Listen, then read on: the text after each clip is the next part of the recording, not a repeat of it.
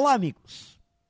O absenteísmo no trabalho pode ser claramente conceituado como a ausência do trabalhador ao seu posto de trabalho, seja em razão de faltas, seja em decorrência de atrasos ou saídas antecipadas do serviço.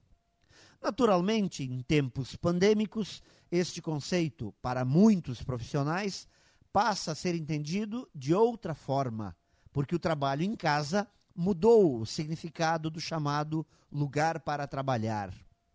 O absenteísmo sempre foi um grande problema nas empresas e, por muitas delas, medido, acompanhado, administrado.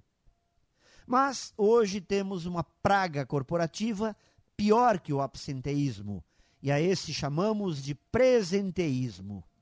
Pessoas que estão fisicamente presentes no trabalho, seja no moderno home office ou no bom e velho escritório, mas na verdade não, não estão lá. Só o corpo está, a alma, o coração, a inteligência, a vontade não está.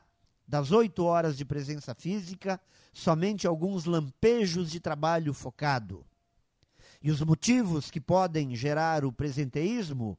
Muitos alguns provocados pelas empresas que não sabem conquistar o comprometimento das pessoas, não sabem instigá-los para desafios, não se preocupam em trazê-los para o jogo. E na outra ponta, profissionais que não sabem o que querem e continuam no lugar errado, jogando a vida fora, fazendo de conta que estão trabalhando. Presenteísmo. Está na hora de prestar atenção.